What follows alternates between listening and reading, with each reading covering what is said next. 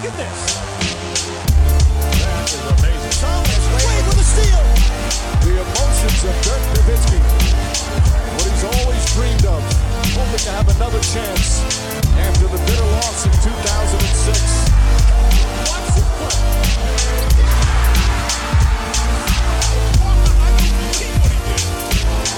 That is amazing.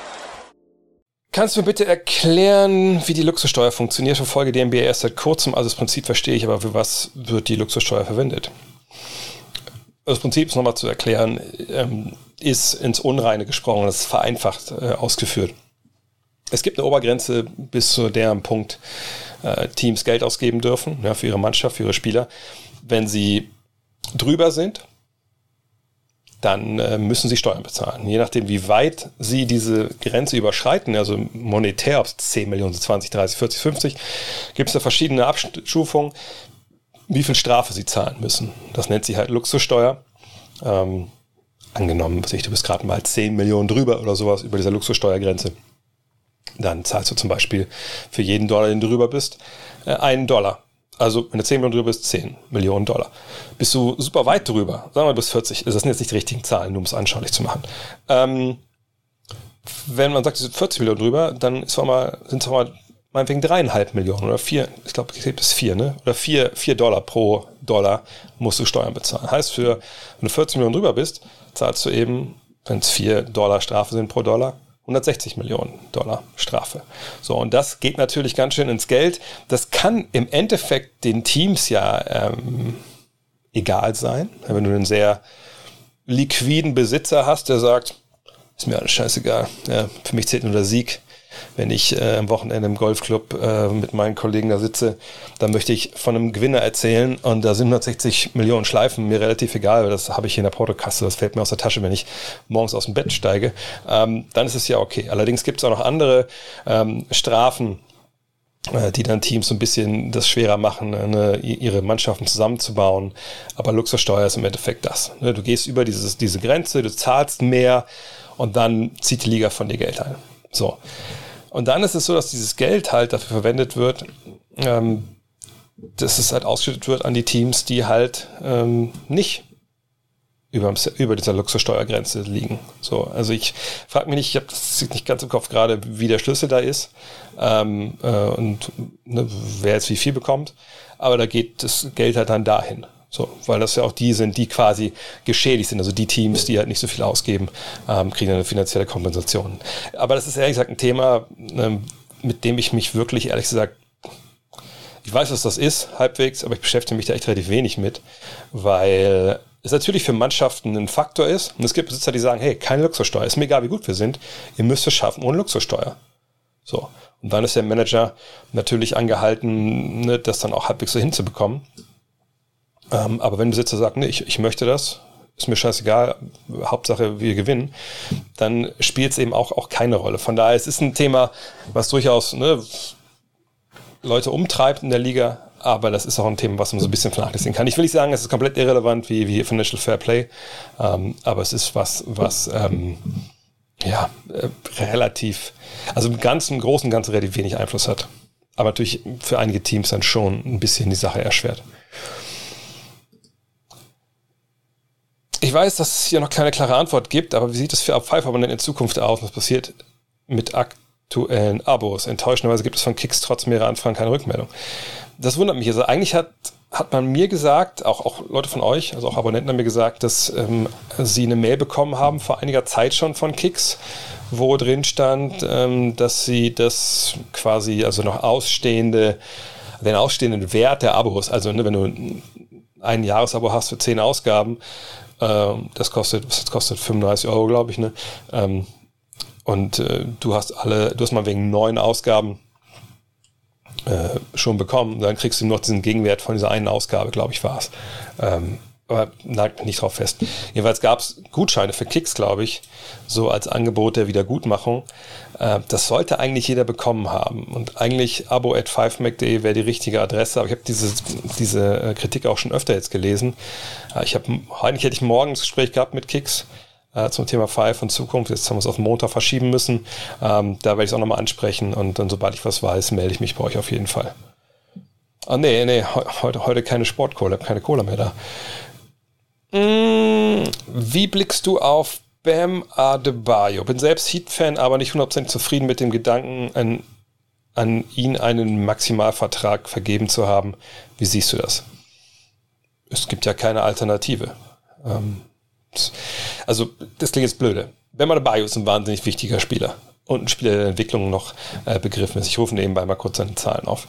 Ähm, aber das Finanzkonstrukt der NBA oder diese Finanzwelt die, und diese Regeln, die sich gegeben haben, sind halt welche, die äh, Teams mit Spielern, die ein bestimmtes Level erreichen, einfach dann nicht mehr die große Wahl lassen, was dann passiert, wenn so ein Spieler äh, halt äh, am Ende des Tages ja wirklich äh, Free Agent wird und man sich überlegen muss, was machen wir mit dem eigentlich?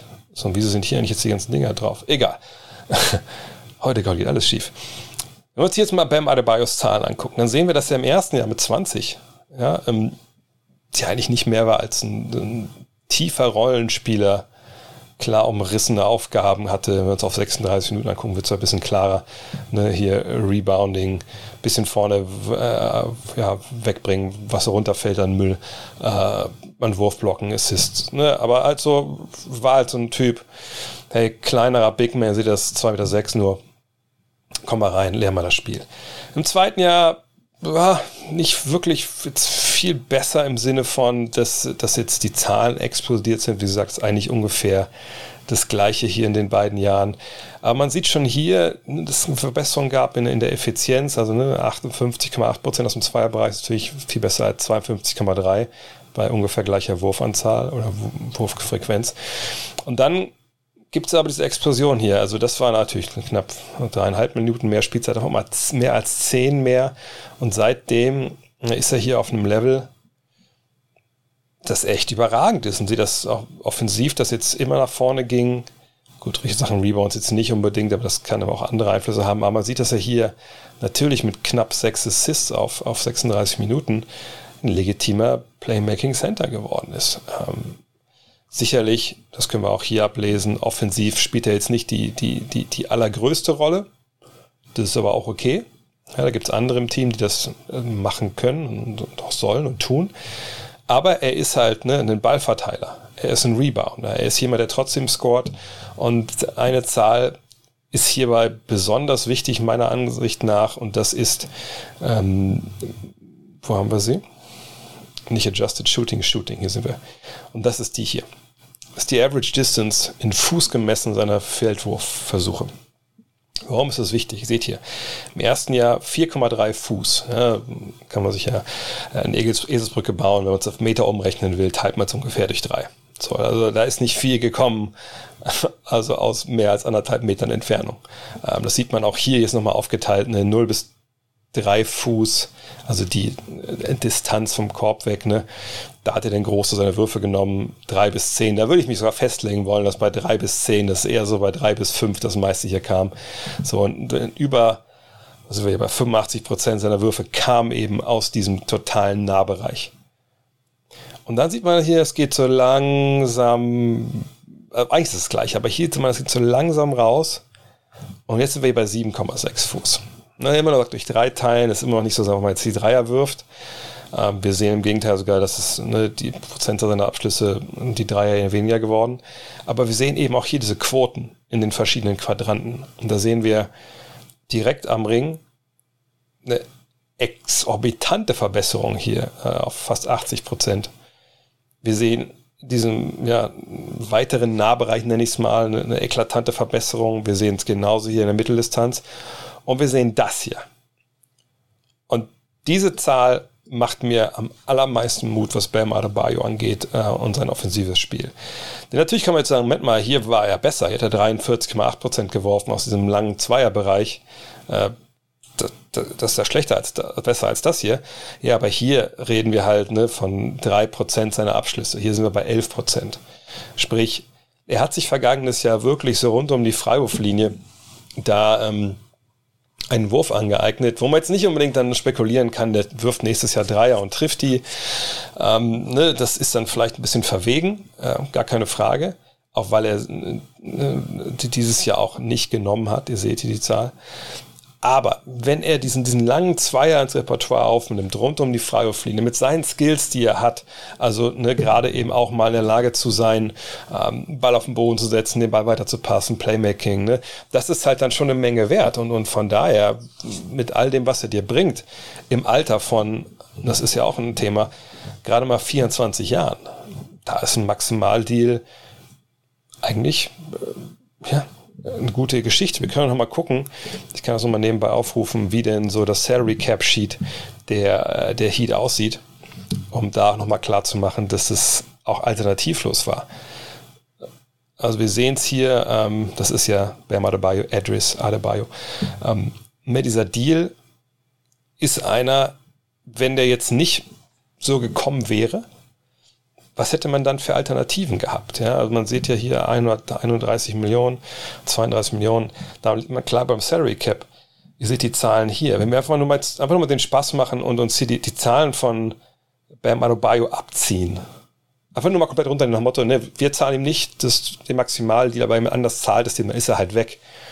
Dann sehen wir hier, dann liegt man trotzdem, natürlich hier hinten wird es ein bisschen abenteuerlich, weil jetzt hier kaum jemand Vertrag steht, aber sagen wir mal die nächsten drei Jahre, nächsten zwei Jahre hier, dann sehen wir diese 30 Millionen Minus, die bringen dich nicht weit unter Salary Cap. Heißt, du kannst eigentlich nicht erwarten, dass du da einen Ersatz kriegst, der nur halb so gut ist wie, wie Bam dabei. Sicherlich ist das nicht komplett unmöglich, aber es ist super, super, super unwahrscheinlich. Also was machst du? Gibst du einem Grundpfeiler deines Teams einen Maximalvertrag? Wir reden nicht von Supermax oder so, wir reden von einem, einem normalen Maximalvertrag.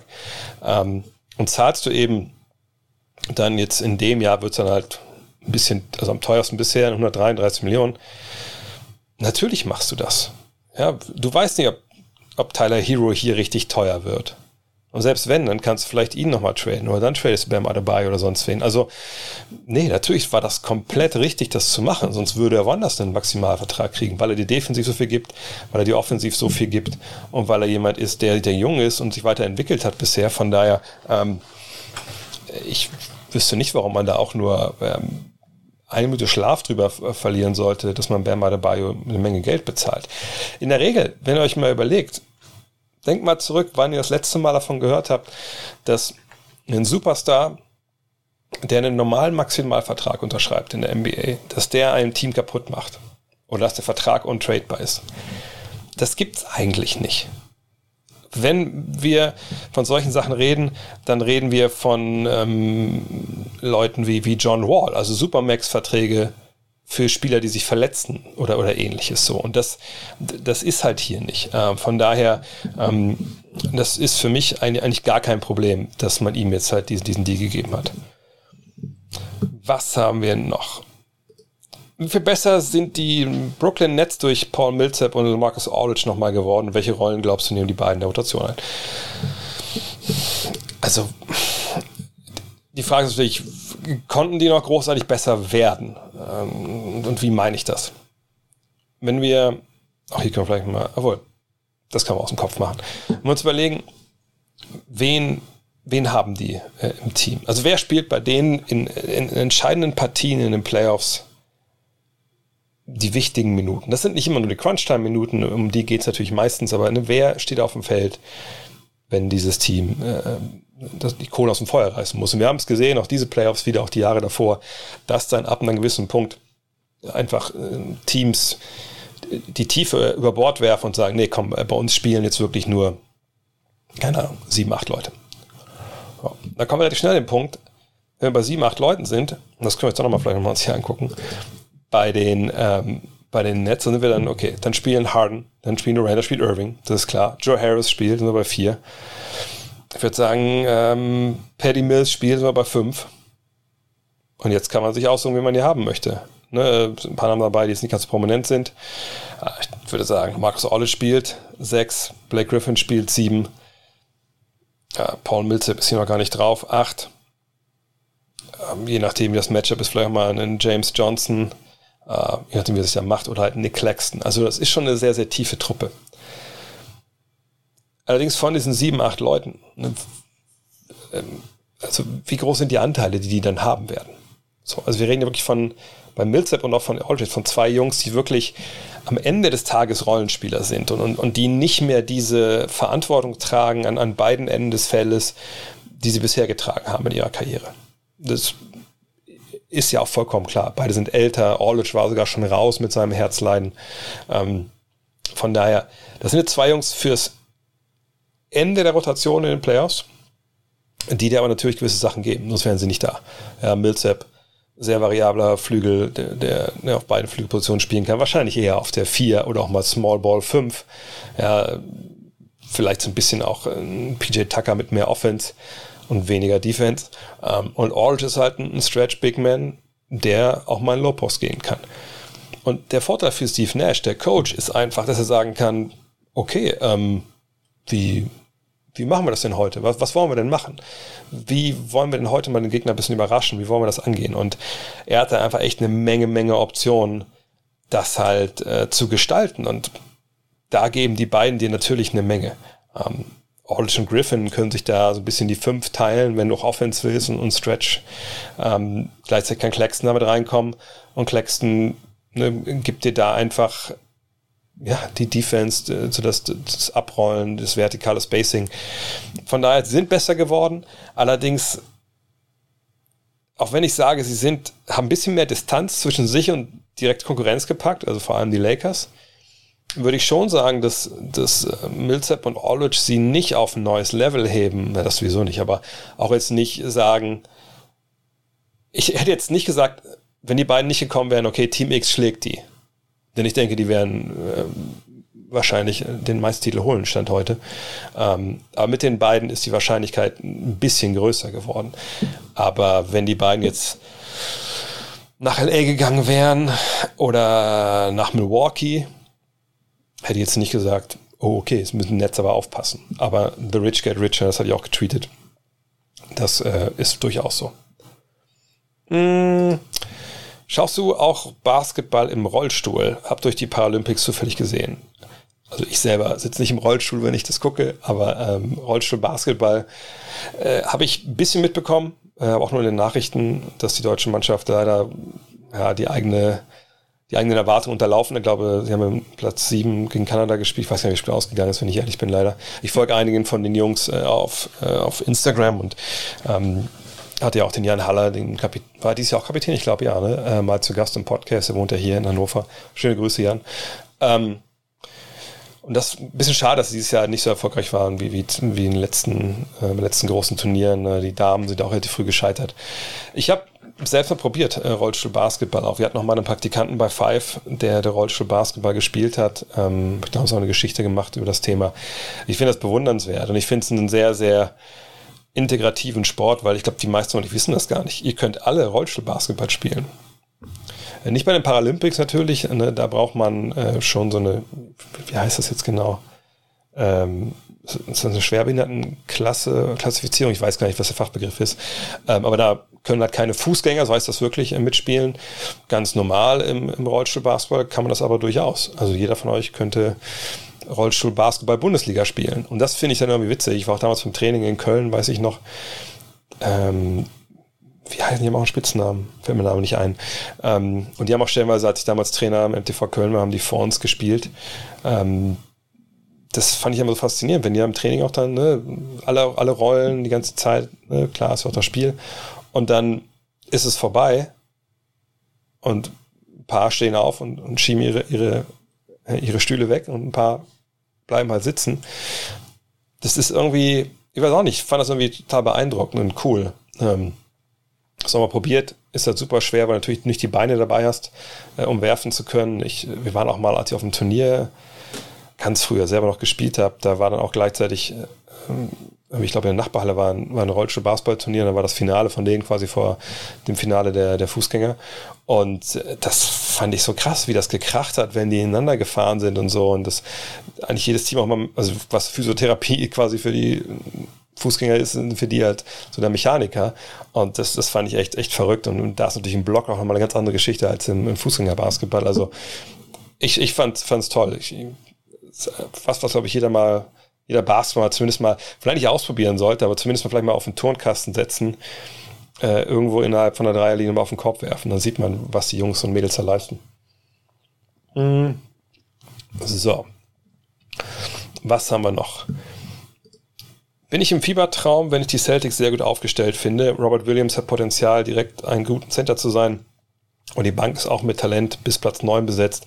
Dazu ist die Guard- und Flügelverteidigung mit Tatum, Brown, Smart und Schröder extrem gut besetzt. Hm. Naja, also ich will jetzt nicht irgendwie eine medizinische Diagnose äh, aufgrund ähm, dieser Einschätzung stellen wollen. Ähm, und auf der einen Seite, klar, teile ich, was du erzählst. Ne? Wir können auch hier vielleicht nochmal den. Ähm, ich glaube, ich kann mal dieses Ding hier rausnehmen, weil das funktioniert eh nicht. Sorry, heute keine Alerts. ähm, wir können hier mal gucken. Hier nehme ich es einfach auch raus. So. Zack. Also, wir können mal gucken. Äh, wenn wir sie hier sehen, dann sehen wir, klar, wir haben. Äh, können wir Position hier regeln? Ja, genau. Also, wir haben natürlich, äh, wenn wir auf Shooting Guard gucken, haben wir ne, zwei Jungs, Klingt Brown mit hier Fries, Small Forward spielen, aber das sind zwei Jungs, ne? Das, das ist richtig gut. Hier All-Star und das ist einer, der hoffentlich so ein bisschen wiederbelebt wird unter seinem ehemaligen Coach Imo Doka. Langford ist jemand, den ich noch nicht aufgegeben habe, wo ich denke, da kann noch was kommen. Ähm, dann haben wir Marcus Smart und Schröder natürlich auf der Eins. Ja, ähm, ich sehe doch hier, dass der Trade hier noch nicht drin ist für, für Hernan Gomez, glaube ich. Ne? Ähm, Smart und Schröder ist natürlich ein Duo, was funktionieren kann. Habe ich ja letztes Mal auch schon gesagt, glaube müssen natürlich einer, einer von beiden muss mindestens den Dreier treffen. Das ist ein ganz, ganz großes Fragezeichen. Du kannst hier mal Peyton Pritchard daneben stellen. Ähm, Tatum ist natürlich überragend und man hofft, dass er jetzt in der Saison ohne Covid nochmal einen Schritt nach vorne macht. Ähm, und dann hast du Horford und, und Williams und Kanter, so, ne, die alle drei ihr Ding machen, ne? jeder ein bisschen was anderes. Ne? Mit Horford hat man so den jungen, der mal, den jungen, den jungen Alten, der mal nach draußen gehen kann, Ball verteilen, Dreier werfen, clever sein. Williams, ja, Pick and Roll, Big Man, Athlet, Shotblocker und Kanter, Low Post, äh, Offensiv Rebounds, keine Defense. Ne, das ist schon, das kann schon funktionieren. Die Frage ist nur, auf, auf welchem Level soll es denn funktionieren? Und wenn man jetzt sagt, man sieht sie besser aufgestellt als vergangenes Jahr, wo vor allem die Banken ein Riesenproblem war, ja, ich glaube, das können wir alle unterschreiben. Und das ist auch nichts, wo jetzt irgendwer, glaube ich, sagt, nö, das kann ich mir nicht vorstellen. Problem ist halt, dass das viele verschiedene Teile sind, wo viele Leute manche Sachen sehr, gut können, manche eben gar nicht gut, ähm, wo manche Leute in bestimmten Situationen effektiv sind, anderen aber auch wieder nicht. Und du hast zwei Stars in, in, in Brown und Tatum, die die gleiche Position spielen, was ich aber nicht so schlimm finde, wenn ich ehrlich bin. Aber du musst den richtigen Mix finden. Ne, die, einer von den Guards muss Dreier treffen, mindestens, damit das Spacing da ist. Kannst du mit zwei Guards vielleicht spielen, die nicht in Dreier treffen und Robert Williams, der nicht von draußen wirft? Ganz, ganz schwierige Geschichte. Wie spielst du mit Schröder mit seinem Speed eigentlich darf da keiner unterm Korb stehen, der wieder parkt und, und, ihm den Weg zustellt und die Hilfe damit hinholt. Ne, das sind Geschichten, ich, ich glaube schon, dass man das regeln kann. Ich denke, Imo Doka wird das auch regeln. Nur man muss auch ganz klar sagen, dass das kein Team ist, wo man jetzt sagen kann, okay, klar, äh, Conference Finals, das würde ich, da würde ich wirklich dann sagen, okay, wer darauf Geld wettet, der hat wahrscheinlich zu viel davon. Aber ne, das besser läuft als äh, vergangenes Jahr, äh, da gehe ich von aus, ja. Dup, dup, dup, dup, dup. Top 5 der unsympathischen Spieler, die dich gen richtig genervt haben. Ähm, das, also richtig genervt im Sinne von auf dem Feld wahrscheinlich, ne? Ähm, ja gut, Bill Beer war halt äh, das größte Arschloch der NBA-Geschichte, auch wenn ich, ihr kennt ja die Story wahrscheinlich, wenn ihr öfter dabei seid von, von mir und ihm. Ähm, also ich fand schon, dass, dass der auch auf gewisse Art und Weise bewundernswert war. Ähm, und zu mir war auch sehr nett, als ich mit ihm gesprochen habe. Aber ähm, natürlich als Spieler super unsympathisch und einfach einer, der auf Verletzungen aus war. Und das, das will man einfach nicht sehen. Den muss man auf jeden Fall nennen. Ähm, äh, Damon, wie heißt der? Damon Jones, ne? Damals der Shooter, Riesenasi, hat mich in einem Interview mal komplett asozial behandelt. Gut, muss mich auch nicht geil behandeln, aber ein gewisses Maß an Professionalität. Der hat mich arg genervt, allerdings muss man sagen, es geht ja um Sportliche. Ähm, wer hat mich noch arg genervt über die Jahre? Ähm, ist ein bisschen schwierig, weil die bei mir ein paar mehr Jahre dabei sind als Harden hat mich zuletzt arg genervt. Ähm, mit dieser Foulzieherei, obwohl ich das ja auch immer verteidigt habe im Sinne von, ne, das ist halt er nimmt halt die Regeln, schaut sie sich an und schlägt das Beste bei raus. Kann man nicht gegen haten, aber genervt sein kann man davon natürlich. Äh, von daher, ja, den würde ich nennen. Ich überlege gerade noch, wer mich noch genervt hat. Ähm, bisschen schwierig. Carl Anthony Towns hat mich in den ersten Jahren extrem genervt, weil er einfach so blind in der Defense rumgestolpert ist. Ähm, sonst noch jemand, der mich genervt. Russell Westbrook hat mich oft genug genervt, weil er einfach diese falschen Entscheidungen trifft. Aber ich würde jetzt nicht sagen, dass ich von den Spielern selber genervt bin, so von der Art und Weise, wie die auftreten, also außer bei Damian, Damian Jones, aber ähm, sondern eher von der Art und Weise, wie sie spielen. Feedback zur folgenden These. Shaquille O'Neal würde heute in der regulären Saison komplett abreißen, aber keine Meisterschaft mehr gewinnen, da seine Schwächen in den Playoffs zu schwer wiegen. Welche Schwächen denn? Wir reden mit dem einen der besten Center aller Zeiten. Also warum sollte er denn in den Playoffs ähm, dann ein Minusfaktor sein? Weil man ihn doppeln kann, weil er keine Dreier werfen kann und weil er eine Freiwurfschwäche hatte. Das hatte er damals auch.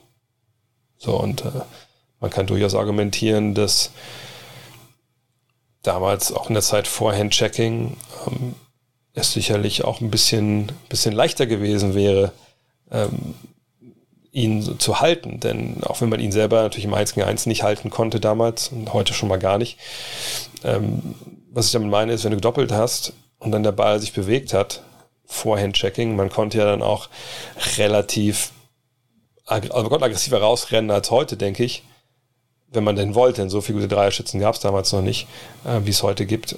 Man konnte die Drives halt immer noch dann, die dann vielleicht kommen, wenn man der Closer zu hart gelaufen konnte man ja mit, der, mit den Händen auch so ein bisschen wieder, wieder ausgleichen. Von daher, nee, pack Shaquille O'Neal ähm, heute in ein Team und wir reden jetzt von fitten Shaquille O'Neal, nicht von dem, der sich dann erstmal eine Saison hat fit operieren und dann spielen lassen, ähm, dann wird, der, wird das Team Meister, wenn er nicht 14 Blinde im Team stehen.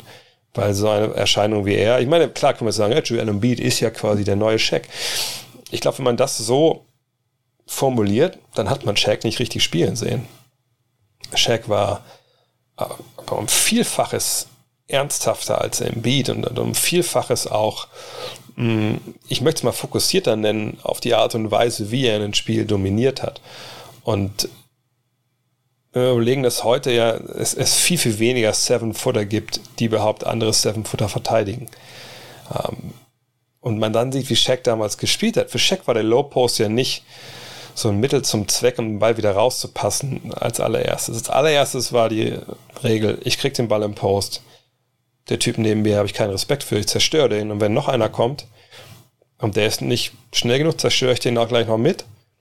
Oder wenn die es gut machen, dann geht der Ball zu den Schützen. Und da hat er sich ja auch über die Jahre extrem verbessert, gerade unter Phil Jackson.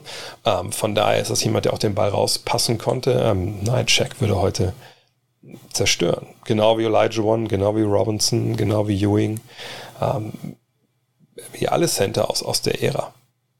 Ja, auch wenn er jetzt keinen Dreier treffen würde und auch vielleicht den ab und anderen, ab und an ähm, Probleme der Freierfliege.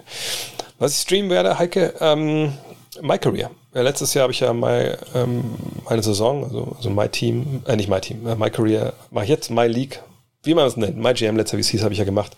Ähm, dann mache ich morgen weiter. Ähm, ne, My Career, ich mache My Player. Mal gucken. Ich war ja auch gar nicht letztes Jahr unterwegs hier im Neighborhood oder so. Dieses Jahr will ich mir dafür die Zeit nehmen. Und äh, ich möchte einfach wieder Haare haben. Deswegen machen wir, machen wir My Career dieses Jahr. So. Ba, ba, ba, so, was haben wir denn noch? Da viel wird unter euch selber unterhalten, das ist gut. Ah, hier schreibt jemand, dass er auch schon den Kicks äh, eingelöst hat. Das freut mich natürlich. Auch für Kicks. ähm, mm, mm, mm, was haben wir denn noch? Einige von euch haben den, den, den 30 Euro Gutschein bekommen. Alles klar. Sehr gut, sehr gut, sehr gut. Äh, was haben wir denn jetzt? Wie viele von euch haben den Gutschein bekommen? Das ist ja mehr, als wir Abonnenten hatten. Was ist mein Major League Baseball Lieblingsteam?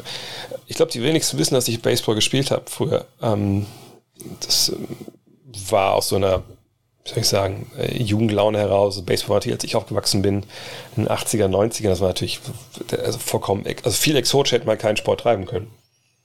Und damals gab es ein paar Jungs hier in Wolfsburg, auch glaube ich in dem Jahr oder in den zwei Jahren, bevor ich nach USA bin, in, ähm, in, der, in der 10., in der 11., äh, die angefangen haben, ein bisschen bei uns in Westhagen äh, Baseball zu spielen, aber auf so einem Fußballplatz ein bisschen die Bälle ge gekloppt haben, ein bisschen geworfen haben. Das war natürlich geil. Also, du hast ja nicht mal, du hast ja weder einen Schläger bekommen damals hier im Laden oder im Internet gab es ja nicht, ähm, noch irgendwie einen Handschuh. Und der Handschuh fand ich immer so geil, auch dieses, ne, den Ball da reinwerfen.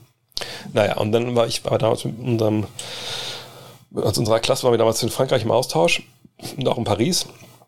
Und da gab es dann im Sportgeschäft einen, einen Baseballhandschuh. Da habe ich mir nicht nehmen lassen, beim hart ersparten Taschengeld mir ein Ding zu holen. Und dann war ja ein paar Mal auch bei, dem, bei diesen Vorläufern ähm, der verschiedenen Baseballteams, die es dann gab. Ich glaube, es gab zwei oder drei sogar zu der Zeit. Ähm, und damals hatte ich irgendwie kein richtiges Team, wenn ich ehrlich bin. Klar, Indianer von Cleveland hat man dann mal gesehen, fand man witzig äh, später. Ähm, aber als ich dann äh, in die USA bin, und äh, meine Highschool Basketball vorbei war, das läuft ja mal zyklisch. Ne? Also eigentlich fängt Football fängt an, läuft dann so parallel äh, mit Basketball, aber hört dann ein bisschen früher auf und Basketball läuft dann so ein bisschen früher rein, dann fängt der erste Baseball an. Habe ich im Baseball gespielt, was soll ich sonst machen? Außerdem konnte ich es ja auch schon ein bisschen. Naja, dann habe ich in der Highschool halt gespielt für das schlechteste Team, glaube ich, in dem Jahr im ganzen Bundesstaat Mississippi. Können natürlich äh, böse Zungen behaupten, nur deshalb durfte ich da mitspielen. Das ist dann wahrscheinlich auch durchaus richtig. Allerdings war ich jetzt angesichts der Miesheit der anderen bei uns im Team auch gar nicht so äh, auffällig. Zumal ich hatte ganz gut Power, nur ich war halt wie äh, Serrano von Jana von Cleveland. Ich habe halt keinen Ball getroffen, der eine Kurve geflogen ist. Was nachteilig ist in den USA. Naja, ähm, aber ein Lieblingsteam habe ich dann irgendwann die Oakland A's so ein bisschen entwickelt für mich, weil ich irgendwie die Farben so cool fand, weil ich hatte auch keine Ahnung. Mittlerweile ist es ja dann so, ne, so ein Moneyball-Team geworden. Das Witzige war ja in den Jahren, wo die Golden State Warriors dann in den Finals waren und ich da war, die, das, die Oracle Arena ist ja direkt neben dem, dem Oakland Coliseum. Also habe ich da natürlich auch dann, wenn dann A-Spiele waren, mal bin ich da rübergegangen, habe mit zugeguckt. Aber eigentlich gucke ich überall, wenn ich bei NBA Finals bin und die haben ein Baseball-Team aus der Stadt, das gucke ich eigentlich Spiele. Von daher, ähm, ich fieber jetzt nicht so mit wie beim VfL. Das ist das einzige Team, wo ich mitfieber. Ähm, von daher, ähm, richtiges Lieblingsteam würde ich nicht sagen. Wie siehst du die Chancen, dass NBA-Spiele demnächst in Deutschland stattfinden könnten? Die NFL ist ja schon weiter. Warum ist es bisher nicht möglich gewesen? Es war ja möglich. Es gab ja schon einige NBA-Spiele hier. Ähm, sicherlich keine regulären Saisonspiele. Ähm, das ist klar. Aber es gab schon eine Menge Exhibition Games. Also angefangen, glaube ich, damals in der Deutschlandhalle noch in Berlin. Äh, Indiana, ich glaube sogar mit Detlef Schrempf gegen Charlotte oder so. Es gab die McDonald's Open damals in München mit Phoenix Suns, mit den Phoenix Suns und Charles Barkley. Ähm, es gab natürlich auch dann diese Spiele, aber Berlin gegen die Spurs zum Beispiel. Die Mavs waren in Berlin, haben gespielt. Ähm, es gab dieses damals dieses Euroleague NBA Turnier mit den Suns und Sixers in der Köln Arena und dann zwei Euroleague Teams. Also es gab das immer mal wieder. Ich glaube, ach mal die Wizards gegen Charlotte haben die mal gespielt in Berlin?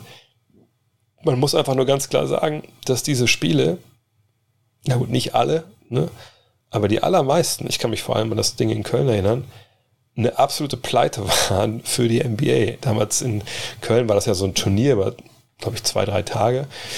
Und äh, da hat man halt äh, reihenweise Karten verschenkt und hat Leuten gesagt, die im Oberrang saßen, oh, setzt doch bitte unten hin, damit das im Fernsehen nicht so, äh, nicht so scheiße leer aussieht. Aber es hat natürlich dann viel damit zu tun, dass es eben Preseason-Games waren. Und ähm, ne, vielleicht wären dann Spiele während der richtigen Saisonspiele vielleicht ein bisschen erfolgreicher. Man sieht es ja auch in London, klappt es ja sehr, sehr gut, wer immer da spielt, wo es hier schon immer auch immer Franchise sind, in der Regel, die entweder Europäer an Bord haben äh, oder eine Traditionsfranchise sind. Ähm, aber dass man nach Deutschland geht, hat natürlich ganz augenscheinliche Gründe. Zum einen ist es so, es gibt halt, wenn man in London spielt, ja, de facto keine Sprachbarriere. Man fliegt dahin, spricht alle Englisch, alles gut. Man spart sich eine Stunde, ne, Jetlag, kann man sagen, macht den Kohl nicht fett, ist aber dann schon ähm, für manche dann ein Grund zu sagen, die machen wir lieber da. Das NBA Europa Office sitzt in London, obwohl es, wenn ich es richtig erinnere, so war, dass eigentlich alles, was dann in London passiert, dann schon von äh, NBA äh, in New York, also vom Hauptquartier organisiert wird. Und ähm, eine Sache, die mir auch mitschwingt bei solchen Geschichten ist, also die Spiele finden in der Regel dann in Arenen statt, die von AEG ich meine jetzt nicht hier die, die Waschmaschinenfirma, sondern von Anschutz Entertainment Group äh, geleitet werden. Also zumindest ist es in London auf jeden Fall so. Äh, das ist ein dicker Kumpel von David Stern gewesen über die Jahre. Der hat halt gute Connections auch zur NBA damit natürlich. Dem gehört dann auch das Staples Center. Ähm, so, und dann wird das auch, die auch da dann stattfinden. Ich, aber ich glaube auch Paris ist ja jetzt wieder dem nächsten Spiel, kann das sein? Und Paris und London sind ja auch die beiden Städte in Deutschland, wo man, äh, in Europa, wo man sagen muss, okay, da geht ja erstmal auch nichts drüber. Ne? Also Berlin, klar, keine Frage, auch viel Geschichte, große Stadt, aber im Vergleich zu London und Paris schon nochmal eine Nummer kleiner. So. Ähm, von daher, ja. Und dass man jetzt ein NFL-Spiel hier macht, ja gut, ich meine, in Europa ist Deutschland das NFL-Land. Also nicht an die NFL Europe erinnert früher, als die am Ende quasi kaputt war, da gab es nur noch Teams in Deutschland, weil das die einzigen Teams waren, die noch ne, Fans gezogen haben, sieht den Boom, den es im Fernsehen gab um Football. Also irgendwie ist da halt äh, eine große, große Nähe da und damit kann man dann Geld verdienen. Und wo immer die Ligen Geld verdienen können, da gehen sie hin. Und das können sie in Deutschland einfach nicht so gut wie anderswo und deswegen haben wir diese Spiele nicht. Siehst du die Möglichkeit, dass LeBron kommende Saison vor allem in den Playoffs nochmal an das Level der vergangenen Jahre anknüpfen kann oder denkst du, dass er mehr die zweite Geige neben AD spielen wird? Die Frage ist, von, von welchem Level wir da jetzt sprechen. Sprechen wir von einem Level in Miami ähm, oder in Cleveland mit der Meisterschaft? Ich denke, so ein Level wird er nicht mehr erreichen. Ähm, das Ding ist vielleicht relativ hart und viele werden direkt einen Herzanfall bekommen und, und äh, den Stream ausschalten, aber das ist ja nun mal einfach nur logisch, dass es so ist. Mhm. Athletisch hat er in den vergangenen Jahren einiges eingebüßt. Ähm, allein auch dieses Jahr, wir haben gedacht, und eigentlich auch vergangenes Jahr, ehrlich gesagt, auch in den Finals, habe ich oft gedacht, okay, jetzt kommt das Spiel, wo LeBron Matchup-Hunting betreibt, wo er wirklich Bullyball spielt, wo er äh, den Envelope pusht, wie die Amerikaner so schön nennen. Und das kam dann sehr oft einfach nicht. Und ich habe mich dann oft gefragt, warum. Also gab es bessere Möglichkeiten, gab es irgendwie defensiv was, ne, wo es nicht so clever war, das zu machen. Und sicherlich konnte man gewisse Situationen so erklären. Im Großen und Ganzen muss ich aber sagen, dass er eben nicht mehr diese, diese unmenschliche Dampframme ist, der man nichts entgegenstellen kann, sondern er macht es halt mit, mit anderen Stärken, die ihn einzigartig machen. Den, den Basketball-Intellekt, ähm, ne, wie er Defensiven manipulieren kann mit, mit, mit seinem Spiel, mit einem Blick. So und, und ich sage nicht, dass es diese Spiele, wo er dominant ist und einfach körperlich overpowered, dass die vorbei sind, dass das nie wieder geben wird. Aber ich bin mir hundertprozentig sicher, dass wir ihn nicht mehr auf dem Level sehen äh, wie zu Cleveland-Tagen. Ja? Vor allem im Jahr der Meisterschaft. Oder in den Jahren davor, wenn ich erinnert, ne, in den Jahren, wo dann Kyrie gefehlt hat, Love gefehlt hat, wie er einfach jeden Angriff dann ne, 1 gegen 1, 1 gegen 2 gegangen ist, 1 gegen 3, bis einer frei war und dann hat er den Ball rausgepasst. Das werden wir so mit Sicherheit nicht mehr sehen. Aber es ist auch wie gesagt, der Mann ist weit, weit, weit, weit, weit über 35 und also was erwarten wir denn von ihm? So. Trotzdem glaube ich jetzt, dass er die zweite Geige neben AD spielt, denn ich definiere das nicht so im Sinne, okay, der macht mehr Punkte als er. Dass AD wahrscheinlich mehr Punkte macht, ja, das würde ich unterschreiben wollen. Vielleicht auch Westbrook, dass er mehr Punkte macht als er. Aber was so die, die, die, die Spielkontrolle angeht, wie er, wie gesagt, das Spiel manipuliert auf beiden Enden des Feldes, wie er seine Mannschaft anleitet, das ist nicht zweite Geige er ist klar das Alpha-Tier. Ich glaube auch, dass Anthony Davis diese Fähigkeiten nicht entwickeln kann, weil er einfach eine andere Position spielt, ein anderer Art Basketballer ist. Ähm, nennt Geige 1a, 1b, äh, teilt es auf in Scorer, ähm, On-Court Leader, wie ihr das wollt. Aber ähm, diesen Weg zurück auf dieses Level ähm, aus Cleveland-Tagen, den, den wird es nicht geben. Ein guter Hinweis von Markus hier. Äh, wenn ihr äh, auf meinen Discord-Channel kommen wollt, be my guest. Glaubst du, durch den PJ Tucker Sign haben die Heat die Bucks nun überholt? Nein, nein. Also, weil PJ Tucker war ein wichtiger Spieler natürlich für die Bucks äh, in diesem Run zum Titel. Das ist ja gar keine Frage. Ähm, wir haben alle gesehen, was er dem Team gebracht hat. Ja, ekelhafte Verteidigung, ähm, Leadership, Härte. Und genau das wird er natürlich jetzt auch bei den Heat in die Waagschale werfen. Nur, ähm, also A, von all den Sachen, die ich da gerade gesprochen habe, würde ich sagen, haben die Heat eine Menge. Ich sage nicht, dass er denen nichts zusätzlich bringen kann. Nur es ist nicht so wie jetzt bei den Bucks. Als er da hinkam, muss man sagen, die Bucks hatten diese Art Spieler nicht. Hatten sie einfach nicht. Punkt. Wer sollte in diese Rolle da spielen? Deswegen wollten sie ihn unbedingt haben. Ähm, die Heat haben Leadership an, jeder Ecke. Sie haben Härte an jeder Ecke. Sie haben mentale Stärke an jeder Ecke. Ähm, ich, also er wird ihnen natürlich auch helfen, gar keine Frage. Nur tue ich mich sehr, sehr schwer damit, irgendwie zu denken, dass er da den absoluten Unterschied macht. Und wenn wir ehrlich sind, auch bei den Bucks, vorne war das stellenweise schwer mit anzuschauen, was er da gemacht hat. Aber dieses Team war einfach so aufgebaut, dass es dann ähm, trotzdem gepasst hat. Aber es ist jetzt kein, ähm, kein Deal, der, der Miami jetzt auf, auf auch nur annähernd um ein halbes Level nach oben schiebt. Die Netze wurde das mit Abstand tiefste Team, haben drei Stars und sollten eingespielter sein in der kommenden Saison. Wie soll man dieses Team schlagen? Vor allem in einer Serie ohne Verletzungen bei den Nets. Was wäre deine Strategie gegen die Nets? Also super, super schwer. Ähm ich glaube, die Achillesferse, die man bei den Nets durchaus noch ausmachen kann, ist die Verteidigung. Jetzt muss man sich aber fragen, an welcher Stelle ist denn diese Verteidigung angreifbar? Und mit welcher Art Spieler? So. Und da kommt man natürlich so ein bisschen ins Grübeln.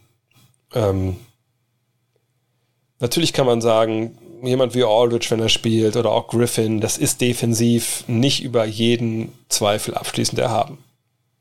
Ja, aber du musst natürlich erstmal den Spieler haben, der einen Griffin, einen, einen Aldridge vor derartige Probleme stellt, dass da Hilfe kommen muss, etc. Kann das ein Joel Embiid? Ja, in einem Vakuum kann er das sicherlich. Nur, wenn wir jetzt wüssten, okay, bei den Sixers spielen aber neben ihm Leute, die gar nicht werfen können, Stichwort Ben Simmons, bist du natürlich in dem Sinne fein raus, weil du viel besser im Beat dann den Weg zum Korb zustellen kannst. Ja, gleichzeitig muss man sagen, wenn er in der Dreierlinie steht, äh, bei allen anderen Vorteilen, den er vielleicht vor Aldridge oder vor Griffin, vor allem vor Griffin hat, haben die es vielleicht relativ leicht, sich nochmal den Weg zu stellen, wenn er zum Korb geht, dann muss er einen Spin-Move setzen, da können Leute wieder reingreifen. Und also das sind dann so Geschichten, ja, also die haben natürlich Schwächen, aber äh, gibt es denn die Mannschaft, die perfekt diese Schwächen angreift? Und die sehe ich momentan noch nicht. Die beste Chance haben für meine Begriffe Stand heute die Bucks, weil sie haben Janis, das ist ein sehr, sehr beweglicher, Center, sagen wir wie es ist, ja, auch wenn das diese Beschreibung natürlich nicht ganz passt. Ähm, sie haben mit Chris Middleton jemanden, der an beiden Enden zu großem fähig ist, auch zu kleinem fähig ist, aber äh, oft dann auch zu großem, auch in, natürlich in großen Momenten, das haben wir auch jetzt gesehen. Ähm, sie haben mit Drew Holiday jemanden, der die Guards, natürlich gerade Irving und auch ähm, Harden angreifen kann. Kumpel kann sich ein bisschen um Durant kümmern. Haben wir alles auch gesehen, natürlich in der Serie, die ja extrem knapp war. Ähm, aber wenn du mich fragst, sind die Nets mit Abstand beste Team gerade jetzt? Ja, natürlich. Aber sie sind nicht unverwundbar. Also das muss man schon sehen. Nur ich momentan würde ich kein Team, auf keinem Team wetten wollen, dass sie in sieben Spielen schlägt. Aber das ist eine lange Saison, kann viel passieren. Was mit Porzingis? Der spielt bei den Dallas Mavericks. Wurde schon über Hartenstein geredet. Gibt es Bezug auf ihn Neuigkeiten? Nee, leider nicht. Ähm, Cleveland ist die Tür äh, zu, denke ich. Ähm, angeblich war er bei den Nets im Gespräch. Auch da jetzt durch die Veränderung, glaube ich, mit Aldridge ist die Tür auch zu. Von daher warten wir es ab. Warten wir es ab. Ist natürlich schade, dass da jetzt ähm, leider gar keine richtigen Neuigkeiten gibt. Ein junger deutscher Basketballer namens André Vogt wird Anfang der 90er für die NBA gedraftet. Für welches Team hätte er damals am liebsten gespielt? Hm. Das ist eine gute Frage. Ähm, da glaube ich, muss ich einmal nebenbei zu BK Ref gehen äh, und einfach mal in die Saisons. Ich rufe das mal auf. Da muss er jetzt auch mal durchgehen. Also sagen wir mal, ich bin 73er Jahrgang, sagen wir mal, ich werde mit 20 gedraftet. So. Dann ist das hier die Saison. Ähm, und jetzt müssen wir ehrlich sein, natürlich, ne, ich wäre nicht gedraftet worden von Teams, die in den Playoffs stehen, also müssen wir eigentlich eher gucken, ne, was da unten rumkreucht und fleucht. Ich sage nicht, dass ich Top Top-10-Pick gewesen wäre, aber sicherlich eine, äh, sicherlich Lottery, sagen wir mal so. ähm, obwohl, wäre ich Lottery gewesen, ist auch egal. Naja, jedenfalls schwierig. Ja, es ist in dem Fall echt schwierig, weil da waren ein paar Trümmertruppen dabei. Seht das hier, Dallas damals katastrophal, Timberwolves, aber die gab es noch nicht so lange da. Golden State, da war nicht viel los. Ähm, Sacramento, damals ja Welcome to Hell, berühmter Spruch. Detroit war gerade auf dem Weg raus, die Bucks, ja. Schwier echt schwierig, schwierig, schwierig. 93 äh, Clippers, das war ein halbwegs gutes Jahr in dem Jahr. Ähm, ich glaube ehrlich gesagt, ich hätte ganz gern, ich wäre ganz gern von den Sonics äh, gezogen worden, ähm, weil ich glaube, genau, das ist noch das Jahr, wo sie Derek McKee haben. Und dann kommt dann schon der Trade? Ja, da kommt der Trade. Und dann wüsste ich, hey, ich habe ähm, der Schrempf von mir in der Mannschaft, der kann mir zeigen, wie, es läuft. Das ist ein, ist ein guter Träger mit George Carl, ähm, Sean Camp und, und Gary Payton zuzuschauen, denn so ehrlich, ich hätte auch nicht viel gespielt. Das ist sicherlich eine gute Sache. Äh, und es ist eine coole Stadt, auch wenn es viel regnet. Von daher, Seattle. mm, mm, mm, bei den Nets wird es bestimmt auch Verletzte geben, da sie halt älter sind im Schnitt. Ja, also Verletzte, da kann man von ausgehen. Auf der anderen Seite muss man auch sagen, ähm, ich glaube schon, dass wir davon ausgehen können, ohne dass ich dem Rest der Liga zu nahe treten will, dass diese Mannschaft, wenn die dieses Jahr mal halbwegs fit sind, denn vergangenes Jahr waren sie ja verletzt. Wenn ihr euch erinnert, wie lange äh, Harden gefehlt hat, äh, Durant gefehlt hat, äh, Irving, auch wenn er oft nicht verletzt war, ähm, da muss man sagen, also wenn die jetzt mal eingespielt sind, dann würde ich nicht unbedingt glauben, dass sie jedes Spiel ähm, so bis zum Ende 100% Einsatz spielen müssen, sondern dass es wahrscheinlich ähnlich analog wie damals ähm, zu den Warriors ihrer besten Tage so sein wird, dass die auch mal eine Menge Blowouts haben, wo dann halt im vierten Viertel vielleicht kein Durant, kein Irving, kein Harden auf dem Feld steht, auch weil du natürlich so tief bist und noch ein paar Youngster im Team hast, die natürlich auch gerne mal Basketball spielen sollen. Ähm, von daher, ähm, ja, kann passieren natürlich, aber ich, ich sehe jetzt auch nicht, dass sie so richtig alte Säcke sind und, und dass da jetzt, also bei den Lakers sehe ich die Gefahr zum Beispiel viel, viel mehr. Da Ben Simmons gerade schlecht geredet wird, wie gut siehst du seine Chancen am Ende der Karriere in die Hall of Fame aufgenommen zu werden? Ähm, momentan ist er kein Hall of Famer. Ich glaube, da müssen wir ja nicht drüber reden. Also so verwässert die ähm, Hall of Fame ist, und ihr kennt meine Meinung dazu, ähm, also Ben Simmons, das ist ja momentan noch eine, eine, ganze Ecke weit entfernt davon, weil er einfach ja noch, noch nichts erreicht hat. Also, ja, wir können gerne mal auf seine, auf seine BKRF-Seite gucken. Das mache ich direkt mal hier. Ähm, wenn wir hier schauen, äh, was war denn da? Vergisst du, was letzte die meisten Spiele gewonnen haben äh, im, im, Osten. dann sehen wir hier Ben Simmons. Und dann sehen wir dreimal All-Star, einmal All-NBA, einmal All-Rookie-Team, mal die Liga meines Stils angeführt, zweimal All-Defensive und einmal Rookie of the Year. Ähm, hat einmal Conference Finals gespielt, glaube ich, ne? Vergesse ich noch was? Ganz ehrlich, das, das ist ja kein Resümee für, für einen Hall of Famer, also nicht mal, nicht mal annähernd. Aber er ist natürlich auch sehr, sehr jung. Also, ne, es ist 24, 25, der hat noch eine Menge Zeit vor sich, aber, aber ähm, also von der Hall of Fame bei ihm müssen wir momentan nicht reden. Ähm, badab, badab. Ach, guter Hinweis, wusste ich gar nicht. Also momentan hier ne, ähm, gibt es einen Sale irgendwie von Subs auf, äh, auf Twitch. Also wenn ihr unterstützen wollt, vielleicht kannst du heute leider nicht sehen, ich gucke am Ende kurz rein, dann bedanke mich. Äh, vielleicht äh, geht da was. Ähm, mm, mm. Simmons zu den Kings für Berkeley und Yield wird jetzt unter anderem gerüchtet, halte ich sogar für die beste Lösung für alle beteiligten Meinungen. Wieso soll es denn gut sein, für Ben Simmons nach, nach Sacramento zu gehen? Also klar, man kann sagen, der braucht sein eigenes Team, der muss ein Team anführen und äh, das kann er da. Äh, ja, können ich irgendwo sehen. Auf anderen Seite hast du natürlich auch die Aaron Fox da. Du hast, oh, Tyrese Halliburton kann sicherlich neben ihm spielen, so ist es nicht. Äh, aber es ist natürlich nicht so, dass dieses Team direkt Playoff-Material ist mit ihm auf einmal mit so einem Trade. Ähm, Er selber, glaube ich, will auch nicht nach Sacramento, sonst hätte er nicht gesagt, dass Kalifornien nur drei Teams hat. Für Bagley wäre es sicherlich eine Katastrophe bei den Sixers. Wo soll er da spielen? Ja, sie haben Embiid und Drummond, er kann nicht neben den beiden spielen. Dann wäre er ein Kandidat direkt für den nächsten Trade. Yield passt natürlich sehr, sehr gut rein. Ähm, keine Frage, aber ich glaube, der Deal ist schon länger auf also der Deal mit Yield zum, vor allem ist, glaube ich, schon länger auf dem Tisch, dass es den noch nicht gab. Da bin ich mir relativ sicher, dass daran liegt, dass einfach ja, das Interesse von Darren Morey und den Sixers nicht da ist an, an so einer Transaktion. Ähm, dass es am Ende eventuell Sacramento sein kann, ja, allerdings glaube ich nicht für, für das Paket. Und ein Punkt, der damit dazukommt, wenn es zu so einem Trade kommt und Ben Simmons partout nicht nach Sacramento will, und natürlich kann er das null beeinflussen, weil er keine Trade, no Trade Klausel hat, etc. Aber wenn es dazu kommt, dann gibt es ein paar ganz angepisste Kollegen, die bei Klatsch arbeiten.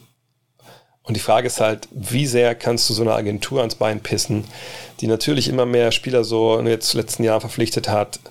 Ähm, vielleicht sind die auch gar nicht so ne, hinter den Kulissen, äh, vielleicht sind das gar nicht solche mächtigen Spieler oder Player. Vielleicht suchen die auch händeringend nach irgendeiner Möglichkeit, ihren, ihren Mann da halt glücklich zu machen und schaffen es vielleicht nicht. Und vielleicht verlieren sie Ben Simmons danach dann auch. Ähm, aber äh, ne, das ist dann, da, da, spielen viele Faktoren mit rein, als, als nur die, ähm, die wir jetzt so von draußen sehen, vielleicht. Mm, mm, mm. Die 99ers heißen die, genau. So, das war nochmal ein Nachfassen hier zu dem ähm, Rollstuhlteam in, äh, ähm, in, in Köln, genau. Du erwähntest mal einen Beitrag über Basketball in der Sportschau. Ist dieser bereits irgendwo zu sehen? Eine Schande, dass ich es nicht direkt offiziell, ja, bla. Mm. Ja, der kam vergangenen Sonntag. Hintergrund vielleicht dazu. Ich nehme euch mit hinter die Kulissen von äh, solchen Produktionen. Also der Grund, warum ich dabei bin, dabei war, äh, bei, diesem, äh, bei diesem Stück, und bei diesem Stück ging es um folgende These. Also die These wurde aufgestellt vor allem von, von, von Marco Baldi, dem, dem, dem Macher in, in, von Alba Berlin. Er hat gesagt, okay, ähm, die NBA macht den, den, den Markt kaputt, weil sie halt eine junge Spieler aus Europa draftet. Natürlich in seinem Fall die Wagner-Brüder. Und ein Ausbildungsverein wie Alba Berlin erhält gar keine Kompensation dafür. Ne, Im Fußball ist es ja so, ne, wenn Toni Kroos irgendwie von Bayern zu Madrid geht, dann verdient noch sein F-Jugendverein, kriegt er noch Geld dafür. So, ne, das ist im Basketball eben nicht so, wenn du gedraftet wirst, dann gibt es ja keine Kompensation. Kennen die Amis nicht, Ablösesummen sind denen eh fremd, ne, da gibt es ja Trades. So. Und äh, der Kollege, der den Beitrag gemacht hat und recherchiert hat, ist ein alter Unikollege von mir. So, der macht viele Geschichten, auch Dokus stellenweise für äh, den WDR, ARD, guter Mann. Und der hat mich dann gefragt, ey, was, was hältst du davon, äh, auch weil ich ein Ansprechpartner für ihn bin, wenn er solche Sachen recherchiert? Habe ich gesagt, naja, also ich schätze Marco Baldi sehr, aber das äh, hinkt ja an allen Ecken und Enden, was er da erzählt. So. Und dann hat er gesagt, pass auf, kann ich vorbeikommen? Kannst du nach wenn du in München bist, kannst du mal über Köln zurückfahren oder so, dann kommst du mal her, dann äh, würde ich gerne mit dir sprechen, wir nehmen das auf und dann, wenn es passt, nehmen wir die, äh, die Zitate mit in den Beitrag habe ich gesagt, ja gut, also von München nach Köln und dann wieder nach Wolfsburg, das ist schon eine ganze Ecke und jetzt auch mit Covid und so, halt auch nicht unbedingt den riesen Bock dann noch mehr in der Bahn sitzen, als ich überhaupt muss und ähm, ist ja oft, dass ich auch auf unsere Kleine aufpassen muss und da hat es irgendwie nicht gepasst, dann war er auch mal nicht in München, wenn ich da war und so. Naja, im Endeffekt war es dann so, dass man das auf, ich brauche dich da drin, wir kommen nach Wolfsburg und dann war er halt hier. Was natürlich cool war, weil wir zusammen studiert haben. hier eine Menge gequatscht auch äh, mit dem Kamerateam, dass es Hannover dann kam und dann hat er mir halt hier ja, glaube ich, eine knappe Dreiviertelstunde dann die Fragen gestellt, von denen im Endeffekt, glaube ich, dann nur drei oder vier Antworten auch stark verkürzt in dem Beitrag waren. Ich meine, die haben noch eine halbe Stunde gefilmt, wie ich hier auf meinem Chord baller und ich habe halt jedes Ding getroffen, vielleicht habe ich einmal neben geworfen. Wirklich, ich habe es gespürt, so, ja. Ich war, ich war im Groove, so, ja. Alles nicht drin, aber auch okay, weil ich meine, das war halt ein relativ kurzer Beitrag auch. Aber es gibt halt wohl äh, im November dann eine längere Fassung, dann äh, für die Mediathek, sobald das online ist, äh, gebe ich den Link. Ich habe auch jetzt zu der Sportschau keinen Link gefunden. Äh, meine Aussagen da, im Endeffekt ist es so, dass Baldi sagt, ne, die NBA muss bezahlen, sonst machen die den Markt kaputt. Und ich sage am Ende halt sowas wie, naja, ähm, gut, aber dann muss bei auch Alba Berlin auch anfangen, äh, mal für alle College-Spieler und, und, Amerikaner, die sie holen äh, oder geholt haben in den letzten Jahren, dafür auch eine Ablöse zu zahlen an die Unis, ne, an die Highschools etc. Das machen die ja auch nicht. Und wir reden ja davon viel, viel mehr Spieler, die nach Europa kommen und hier spielen. Mehr spielen mehr Amerikaner in der Bundesliga als Deutsche. Ähm, ne, und dann öffnet man da natürlich ähm, ja, eine Büchse der Pandora, wo man vielleicht gar nicht so gerne reingucken wollen würde. Also sagt, sobald es das äh, online gibt, sage ich Bescheid. Vielleicht können wir es auch mal hier zusammen gucken. Ich weiß nicht, ob das rechtmäßig äh, sinnvoll ist.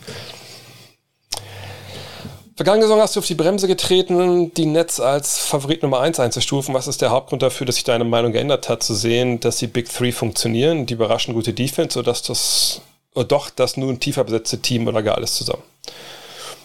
Solche Teams wie die Nets sind in der Regel im Jahr danach stärker. Das ist ja auch, auch logisch, bei Miami war es damals auch so. Weil äh, in diesem Sommer, wo du halt hingehst und, und die, das, die Stars zusammenbaust, ja gut, jetzt bei Miami war es nicht so, weil es einfach über Free Agency ging, aber in dem Fall war ja auch ein Trade involviert. Du gibst Sachen ab. Natürlich, du machst dich erstmal in dem Sinne schlechter. Ähm, der Harden-Trade kam sehr, sehr spät. Ja, wenn ich erinnere, das war ja nicht in der Offseason, das war ja quasi in der Saison früh. Naja, und dann, dann stehst du da, du änderst deine Starts in der ganzen Mannschaft komplett, du hast das Trainingslager nicht mit dem neuen Star gemacht. Ähm, dann war das ein sehr, sehr dünner Kader natürlich auch. Sicherlich haben sie danach gebessert in den Folgemonaten. Aber dass sich das nicht einspielen würde können, da habe ich schon also große, große Zweifel gehabt. Im Endeffekt waren sie sehr, sehr nah dran, ja, einen, einen großen C von Kevin Durant nah dran. Ähm, aber das sprach für meine Begriffe mehr für die absolute Brillanz von Kevin Durant als, als alles andere. Ähm,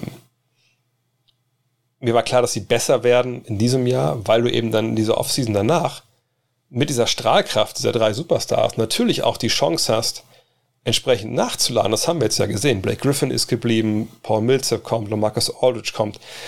Also ich würde mich festlegen, die kommen alle, oder die bleiben nicht im Falle von Griffin und kommen nicht, wenn da nicht jemand spielt, der Durant, Harden und Irving heißt. Dann haben sie natürlich zusammengespielt. Ja, ähm, dem Defensiv eine gute Idee entwickelt vergangenes Jahr, obwohl ich auch denke, dass die das nicht 100% äh, so abrufen mussten, wie sie es eigentlich gemusst hätten, ne, weil auch Milwaukee da stellenweise sich ein bisschen doof angestellt hat. Das war ja die große Kritik auch vor den Finals.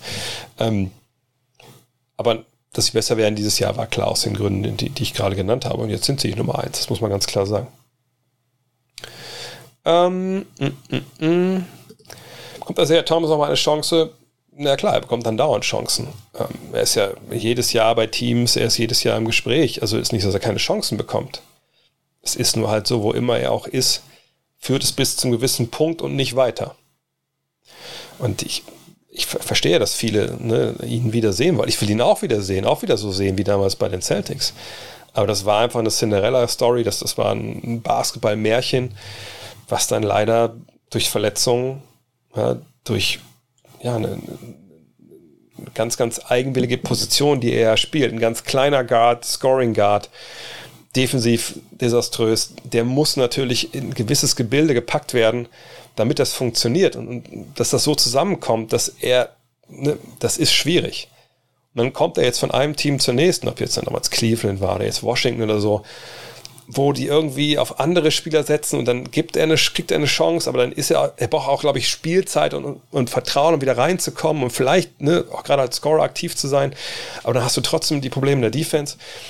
Und es ist halt sehr, sehr schwer, auch für so einen Spieler fortgeschrittenen Alters, in, sich in Teams zu beweisen, wo, wo junge Spieler mit den Hufen scharren. Also es ist ganz, ganz schwer.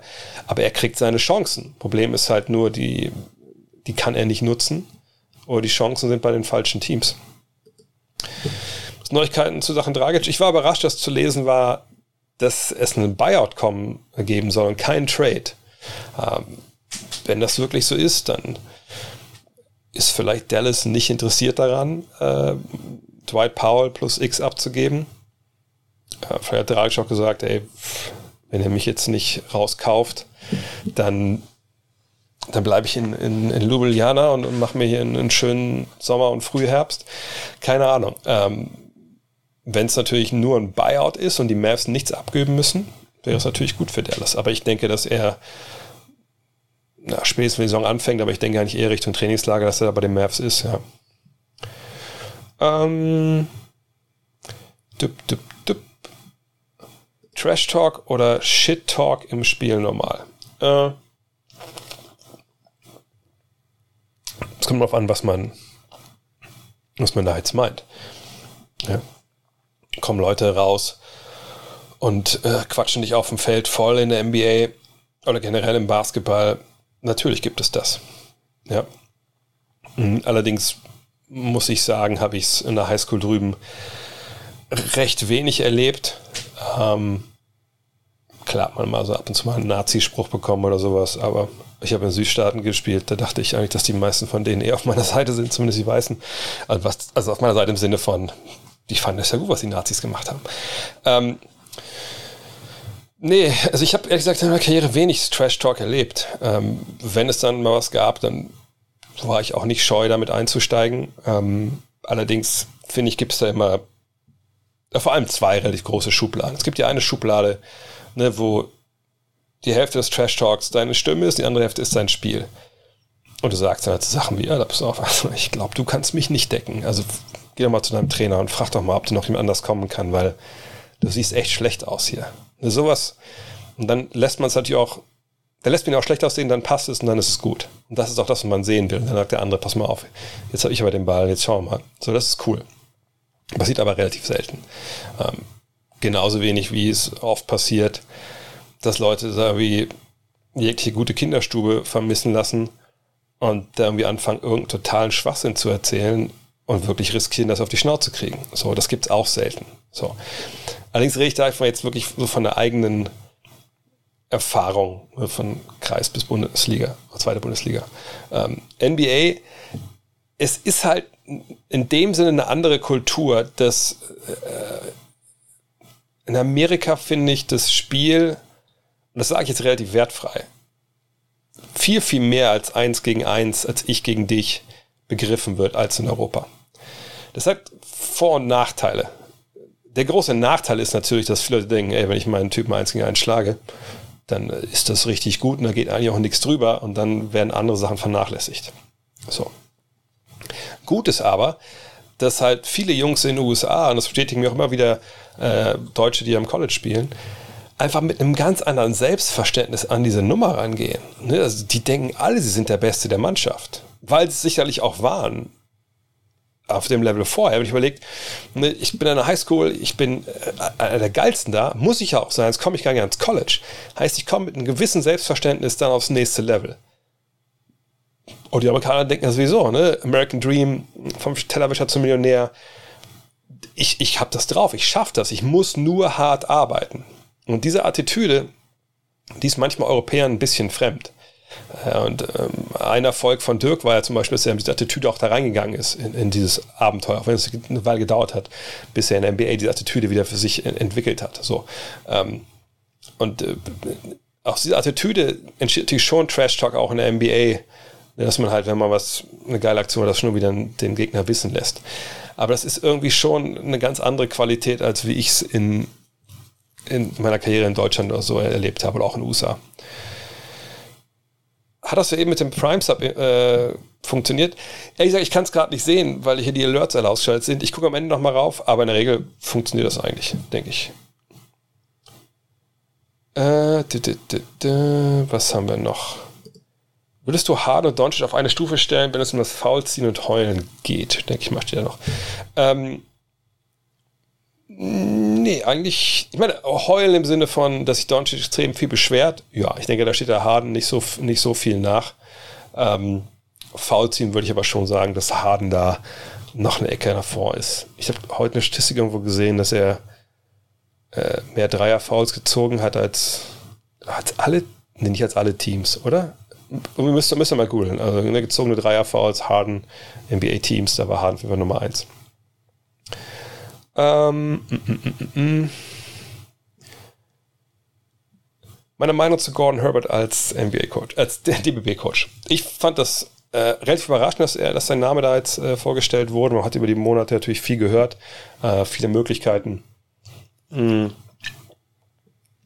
viele Gerüchte und da haben sich natürlich viele nicht bewahrheitet, auch weil da so utopische Namen dabei waren, äh, wie Andrea Trinchieri, ähm, also wirklich eine, Namen von BBL-Coaches, die ja nicht Bundestrainer sein können und BBL-Coach, da gibt es eine Klausel.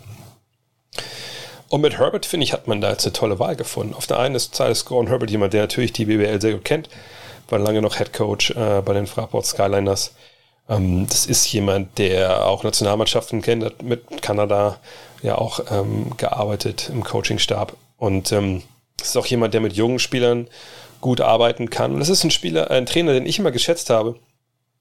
Ähm, weil er einfach wirklich es schafft, seinen Teams taktisch einen klaren Anstrich zu verpassen. Also man erkennt schon Gordon Herbert Teams. Und ähm, das sind Teams, die auch unter Druck, zumindest habe ich es so erlebt, einfach stellenweise wirklich, wirklich, wirklich äh, geile, äh, einfach geile Entscheidungen getroffen haben. Ich kann mich an ein Spiel erinnern, das ist schon ein bisschen her, da habe ich noch in Frankfurt gewohnt. Ich glaube, es war gegen Ulm oder Würzburg, irgendwie sowas war es kurz vor Schluss echt noch äh, eine knappe Nummer und, und die müssen irgendwie pressen über das ganze Feld. Und das war dann so ein Aha-Moment wieder. Na ja, das ist ein Gordon Herbert-Team, natürlich. Normal würde man denken, okay, natürlich fault man dann, um den Ball irgendwie zu bekommen und versuchen, stop the clock. Und die pressen, was machen sie halt? Sie doppeln und faulen halt nicht.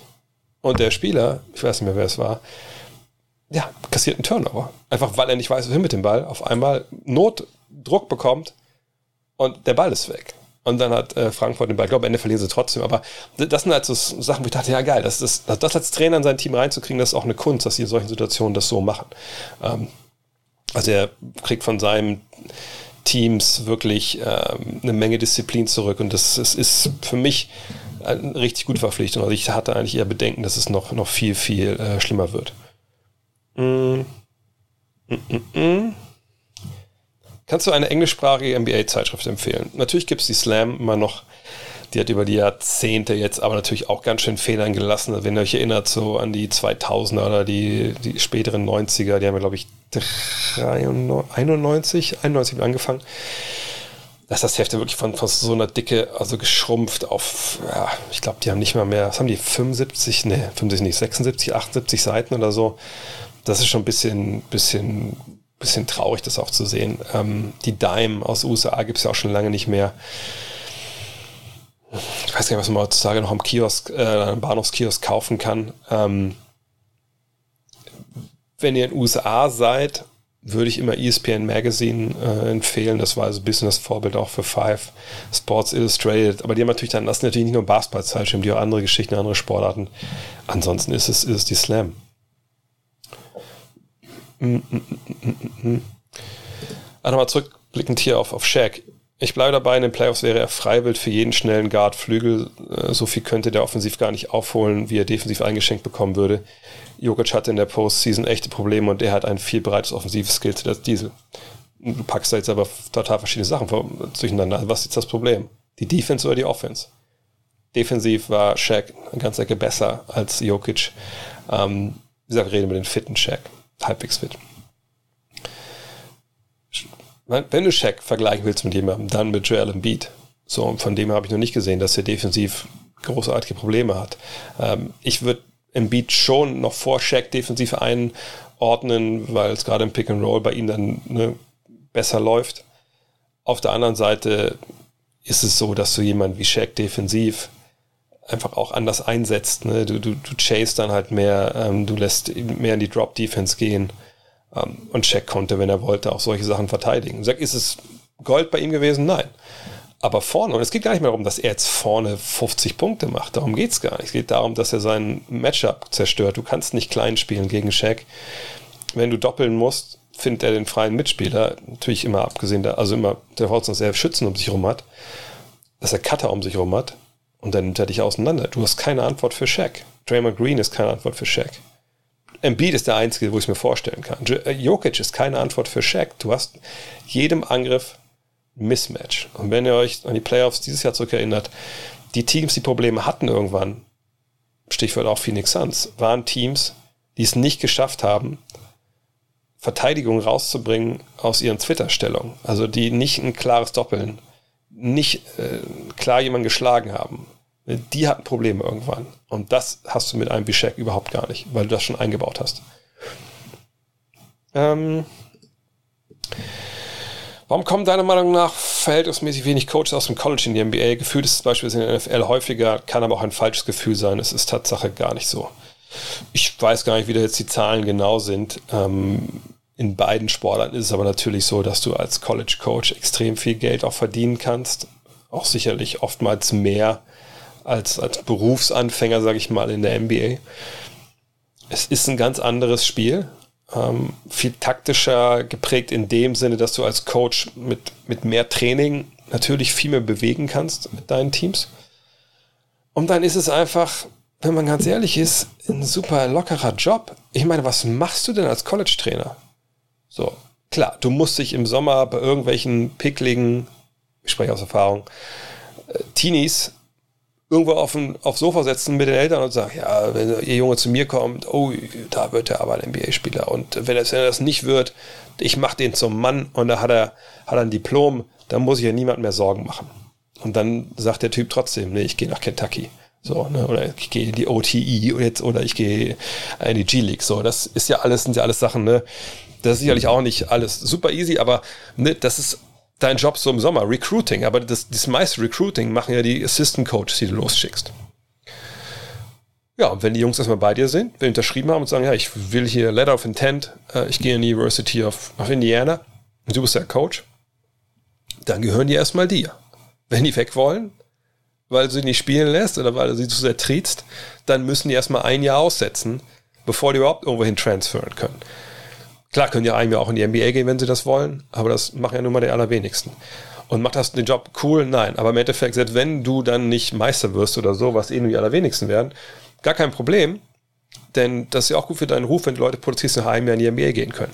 Also das gibt eine Menge Geld für relativ wenig Arbeit, wenig Spieler. Auch ich meine, du hast, was hast du, 40 Spiele, je nachdem wie weit du kommst, 45 Spiele. Das ist ein Traumjob eigentlich.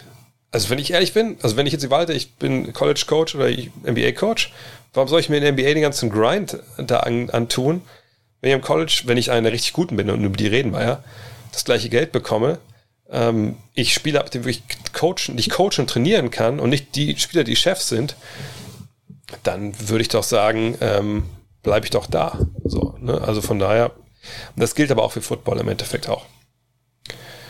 Ähm, Was haben wir noch? Bist du bei einer Saison nächstes Jahr? Ja, bin ich. So. Wizards wegen, ach, Wizards wegen New Orleans waren das damals in Berlin. Ja, genau, genau. Genau, waren alle verletzt. Ja, ja.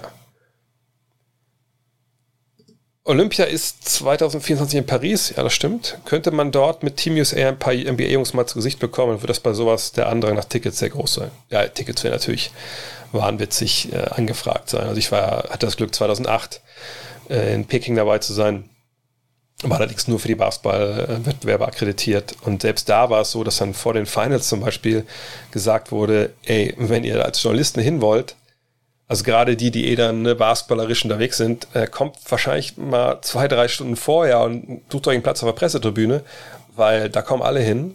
Und kann gut sein, dass dann äh, viele abgewiesen werden, Journalisten abgewiesen werden. Ähm, und ähm, das ist natürlich, bei, bei, wenn die NBA-Stars kommen, dass das, das wird, also ich denke mal, da muss man äh, eine Top-Internetverbindung haben, um da die Tickets zu kaufen, weil die werden sofort weg sein. Tipp, tipp, tipp. Aber ich glaube, dass äh, LeBron am Ende der All-Time-Scorer ist. Ähm, ja, da gehe ich von aus. Ich glaube, er kann auch so lange auf hohem Niveau spielen, dass ich ähm, denke, dass der das auf jeden Fall packen wird, ja. Ähm, wird mittler, mittelfristig mal jemand einen 40-Punkte-Saison-Average erreichen können. Es wird ja immer mehr geballert und die Pace und das Offensivrating steigen ja immer weiter. Möglich wäre es auf jeden Fall. Jein, ich, ich sehe es eigentlich nicht, wenn, wenn, wenn ich ehrlich bin. Ähm, denn für 40 über die Saison hinweg, da musst du ja eigentlich, also muss nicht der Typ sein auf deiner Mannschaft, der einfach komplett alles, alles weghaut natürlich. Ich gehe mal kurz hier auf die äh, Punkte pro Spiel, wie es in den letzten Jahren gelaufen ist. Ah, ne, hier, hier bei hier. Und das jetzt mal aufrufen,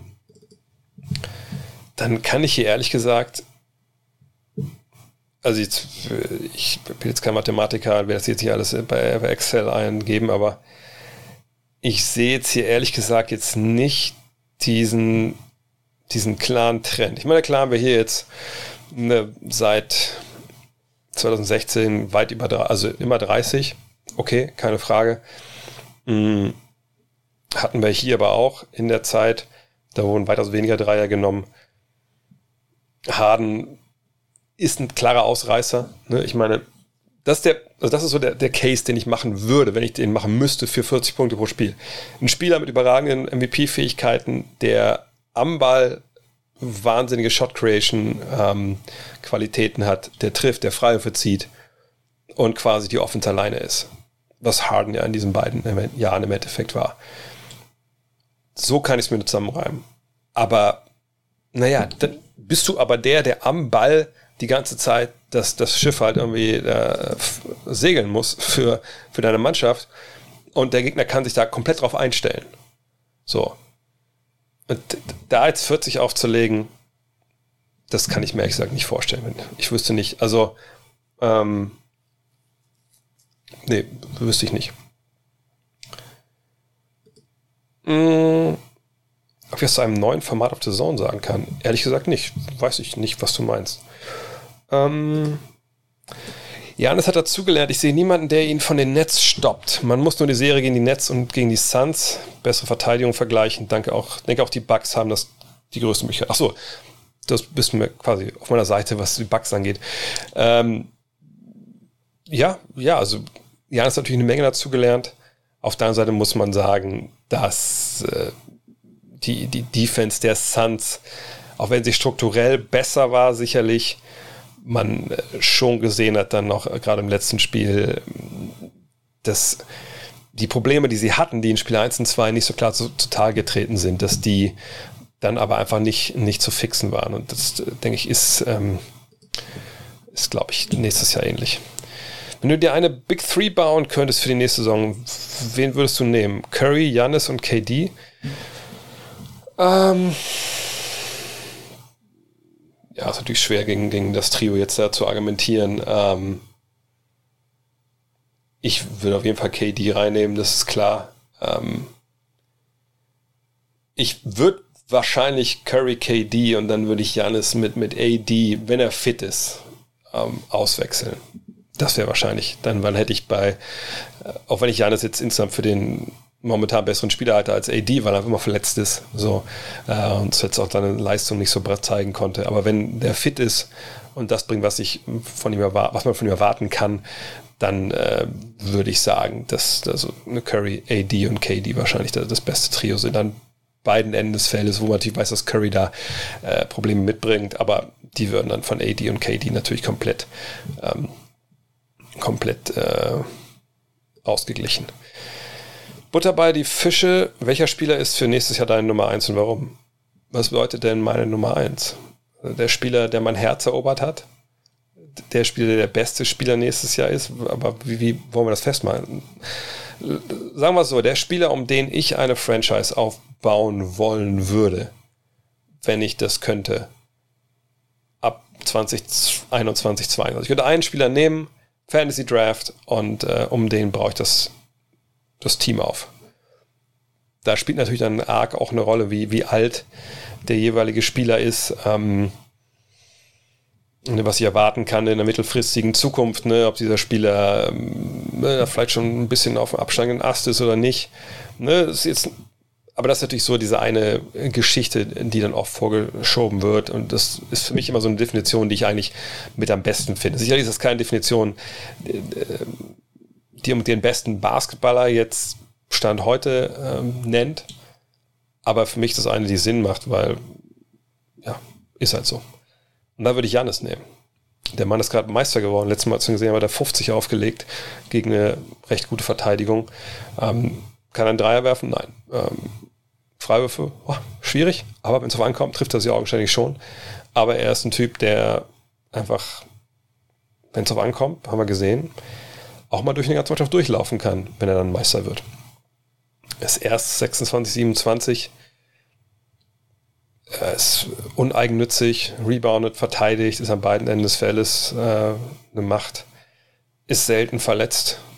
Ja, das wird zum Beispiel auch gegen AD sprechen. Er ist ein Leader, Leute spielen gern mit ihm zusammen. Er kann auch ins zweite Glied treten.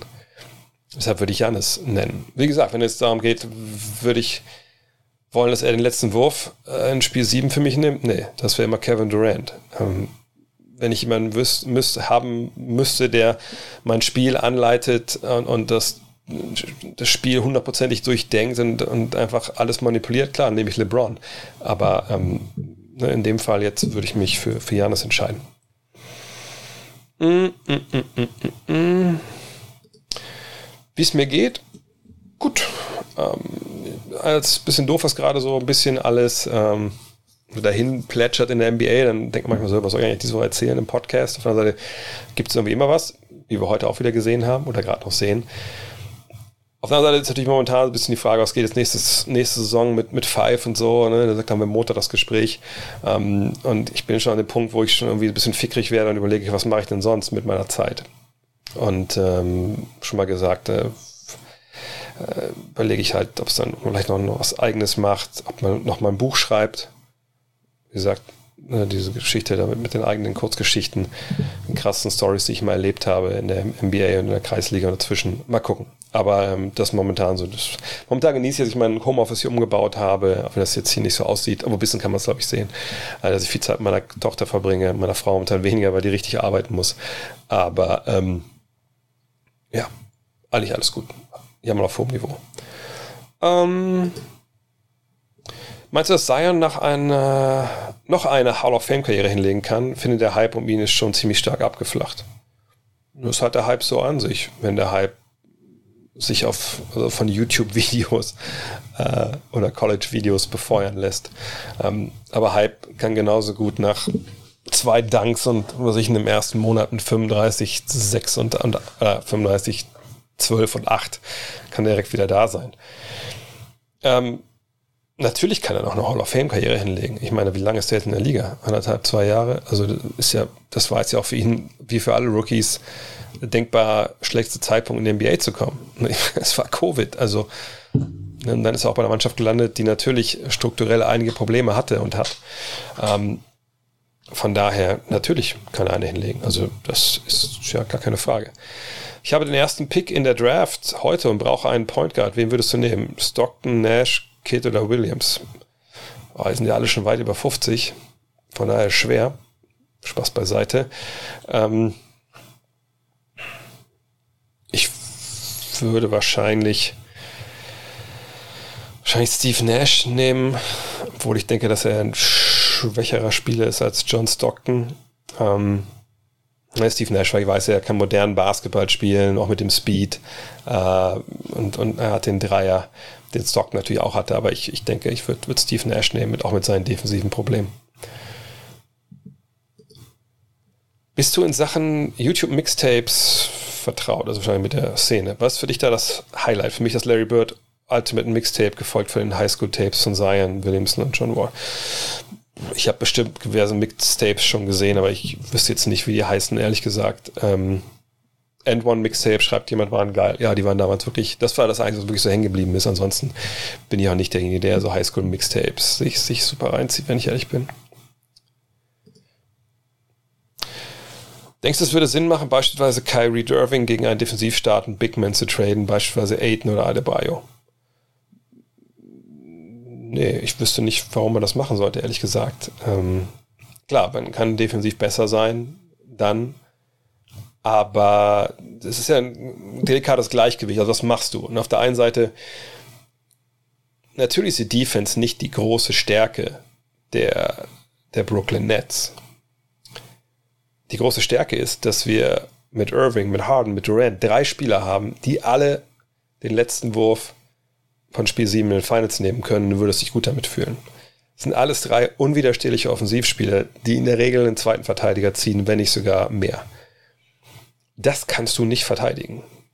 Wenn die drei auf dem Feld stehen und die klicken und die haben jetzt ein bisschen Chemie auch entwickelt, und da gehen wir einfach mal jetzt von aus, dann kannst du das nicht adäquat verteidigen und dann, dann hast du ein riesiges Problem.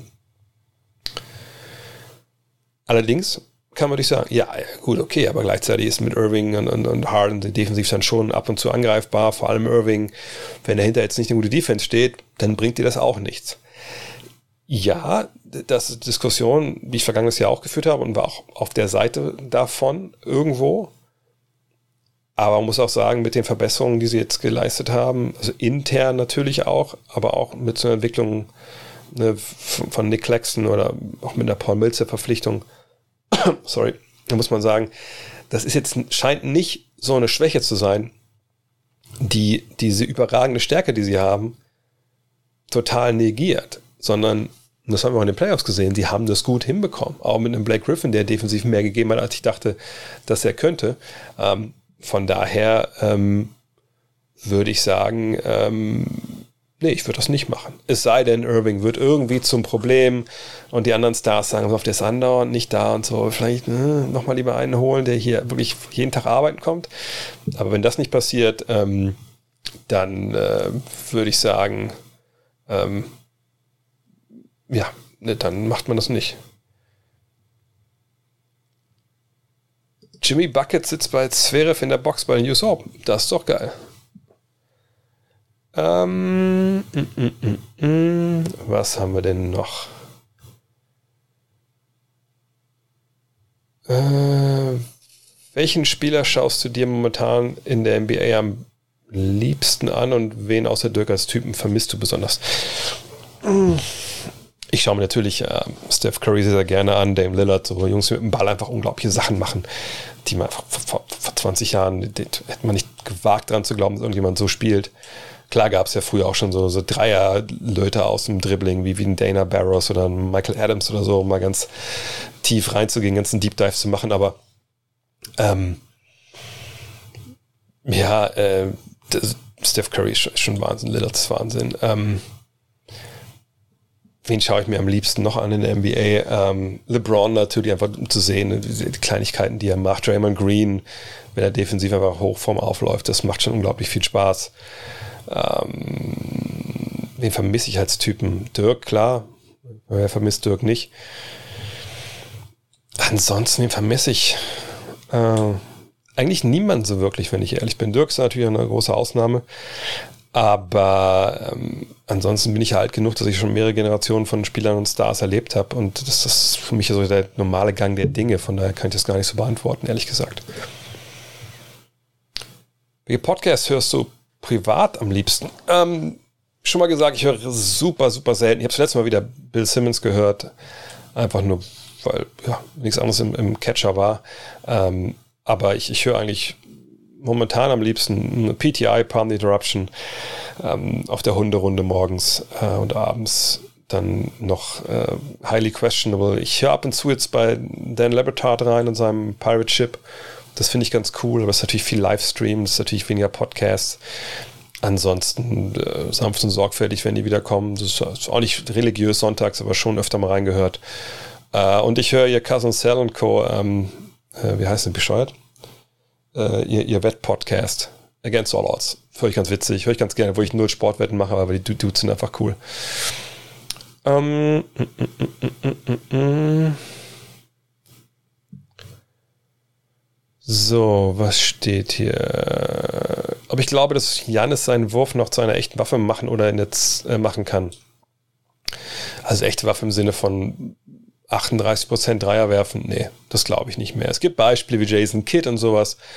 Realistisch würde ich sagen, so 33, 34 Prozent, das kann ich mir vorstellen. Aber äh, er wird nicht der Typ sein, der irgendwann da wirklich der Dreilinie steht und die Sachen rein nagelt. Äh, vielleicht abseits des Balles mal so Catch and Shoot. Ne, Ende der Karriere, das kann ich mir vorstellen, aber auf einem hohes Niveau, glaube ich, wird er nicht kommen. Hm. Aber es würde ja schon reichen vom High Post, vom Low Post da zu agieren. Das kann ich mir durchaus vorstellen.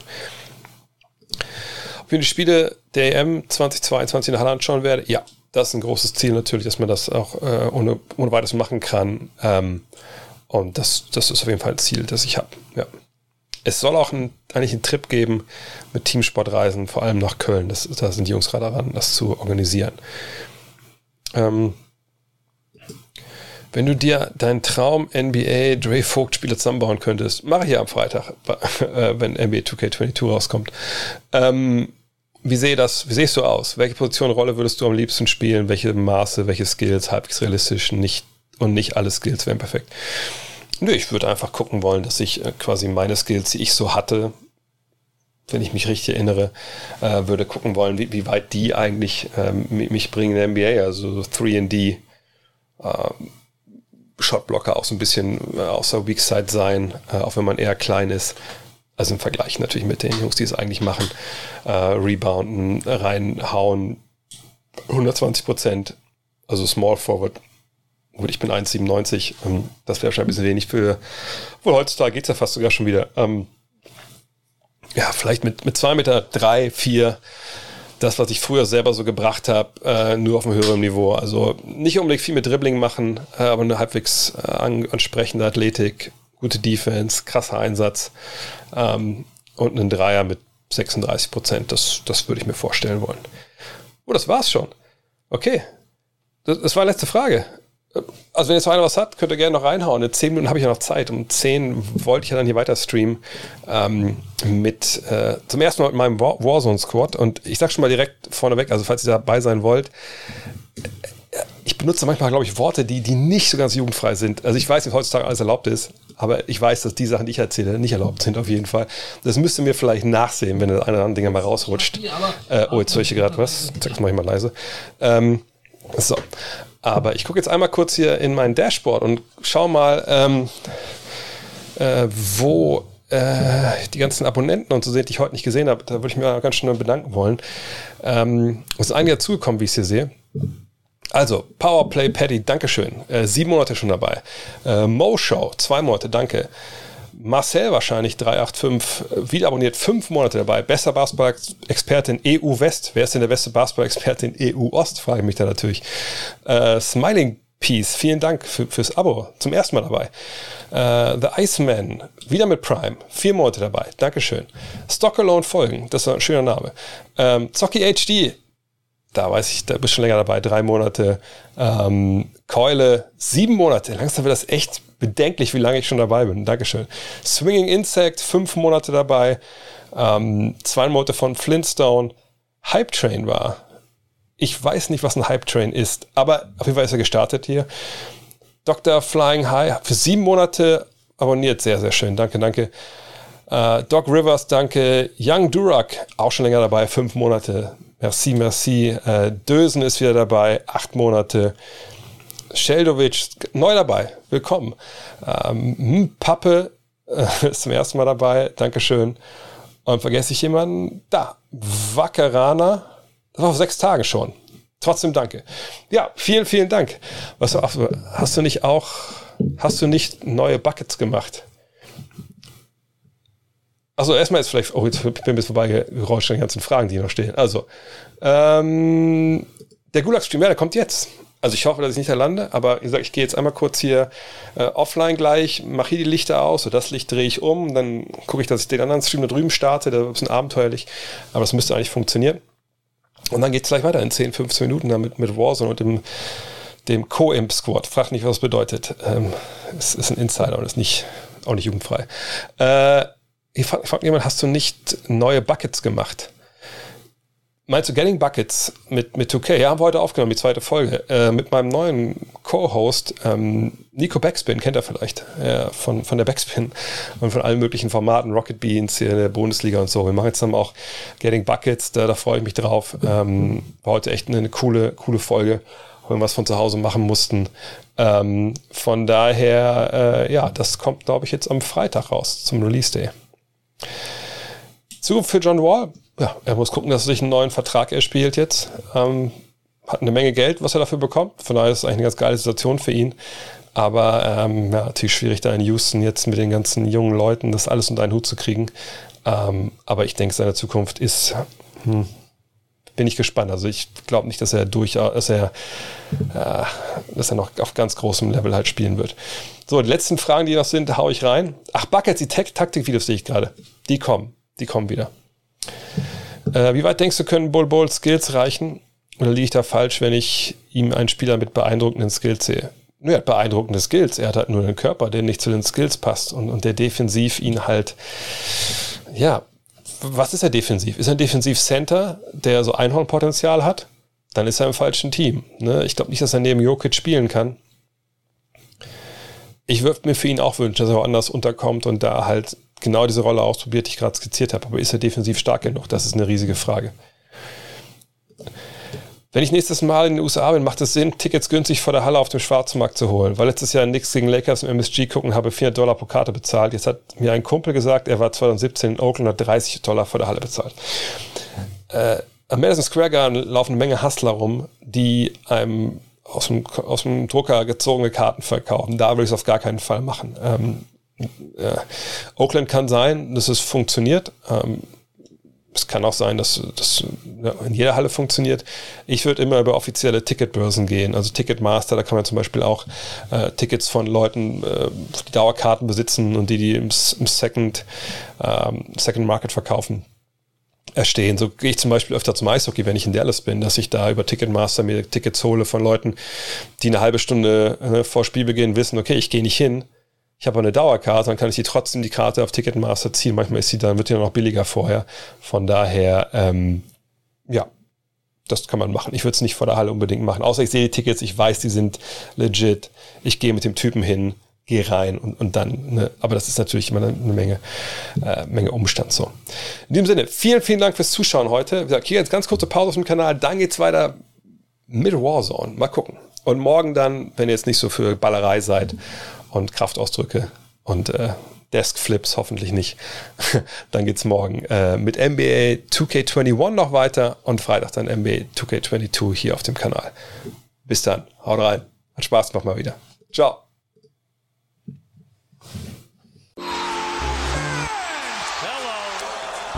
Look at this.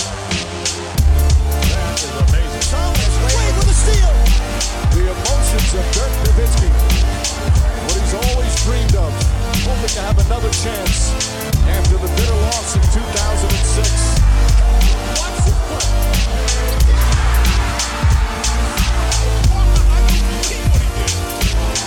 That is amazing.